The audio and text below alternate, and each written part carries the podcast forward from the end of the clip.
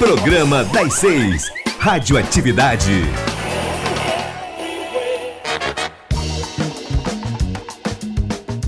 Está começando Radioatividade. Hoje eu vou tentar entender por que a genética não foi boa comigo. Já dando spoiler que a partir de agora é quase tudo 100% piada e qualquer relação com a realidade é mera coincidência. Eu sou Matheus Fernandes e aqui comigo hoje o comentarista Júnior Lins e o professor convidado de biologia Marcos Medeiros. Seja muito bem-vindo, professor. Obrigado, é um prazer sempre estar na FM Universitária com aquela temática engraçada e de preferência fora da caixa, né?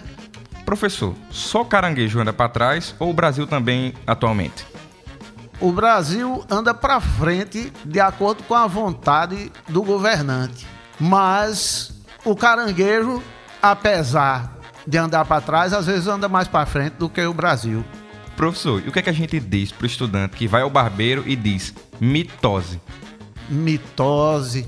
É, esse estava estudando muito divisão celular, né? E, e e tava com a síndrome de ovelha, né? Porque para ser tosado, né? Tinha que ser ovelha, né?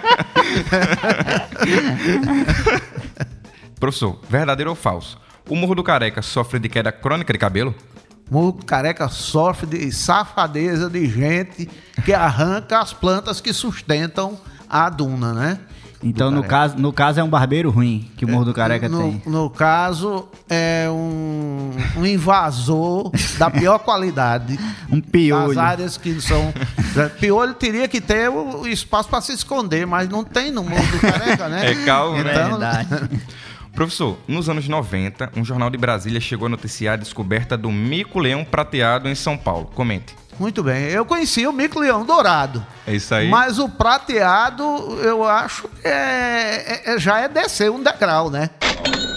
Porque a prata tem menos valor do que o ouro. Então, Uma competição, quem ganhava entre esses dois? olha, eu acho que para preservação da natureza, melhor o mico-leão dourado, viu? Essa história de prateado não dá muito certo, não. Não existe não, né? Isso Não, aí. não, não.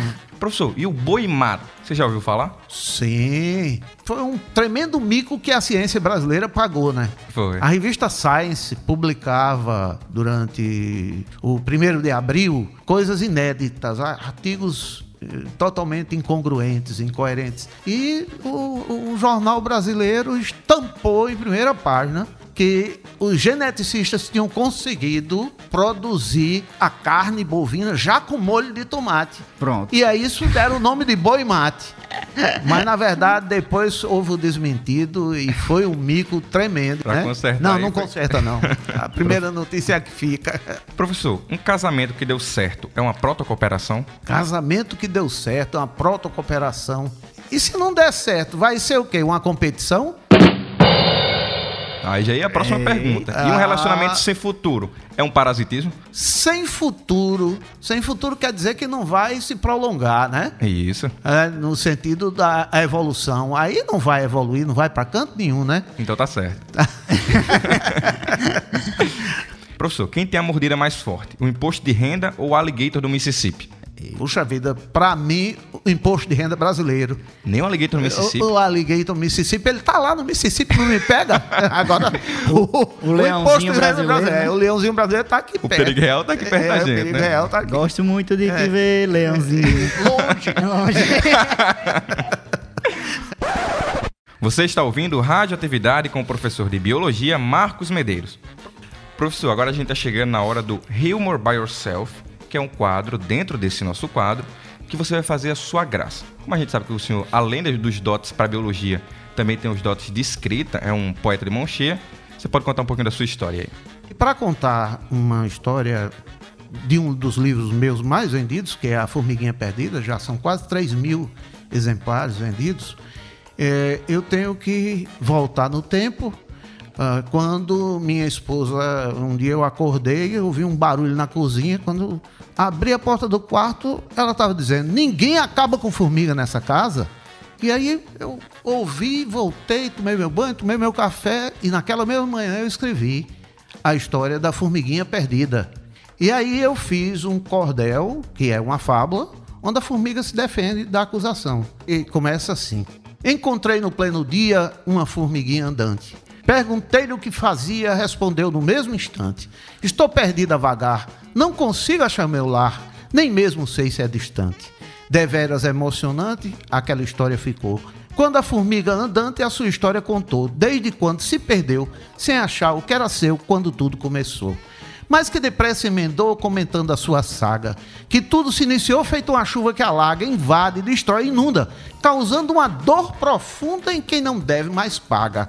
O homem foi nossa praga, disse a formiga dorida, pois virou com sua draga o chão da nossa guarida.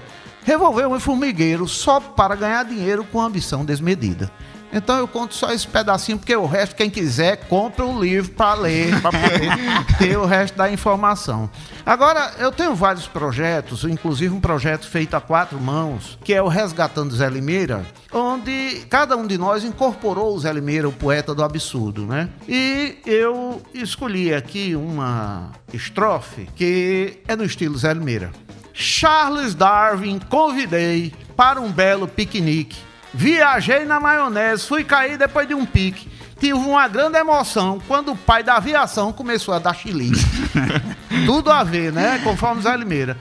Então tá aí, esses são trechos aqui das obras do professor Marcos Medeiros. Quem quiser, como ele falou, pode comprar, não vai escutar tudo aqui hoje com a gente. E o Radioatividade hoje vai chegando ao fim com isso. Agradeço ah. muito a sua participação realmente, ah, né, Júnior? Foi muito bom. Hoje foi maravilhoso. Agradeço muito a participação, professor. Obrigado. Espero voltar mais vezes, porque a missão do educador continua com o escritor Marcos Medeiros. Até eu brinco dizendo que eu não sou um escritor, eu sou um professor que escreve. E assim a gente termina em grande estilo. Até a próxima sexta-feira.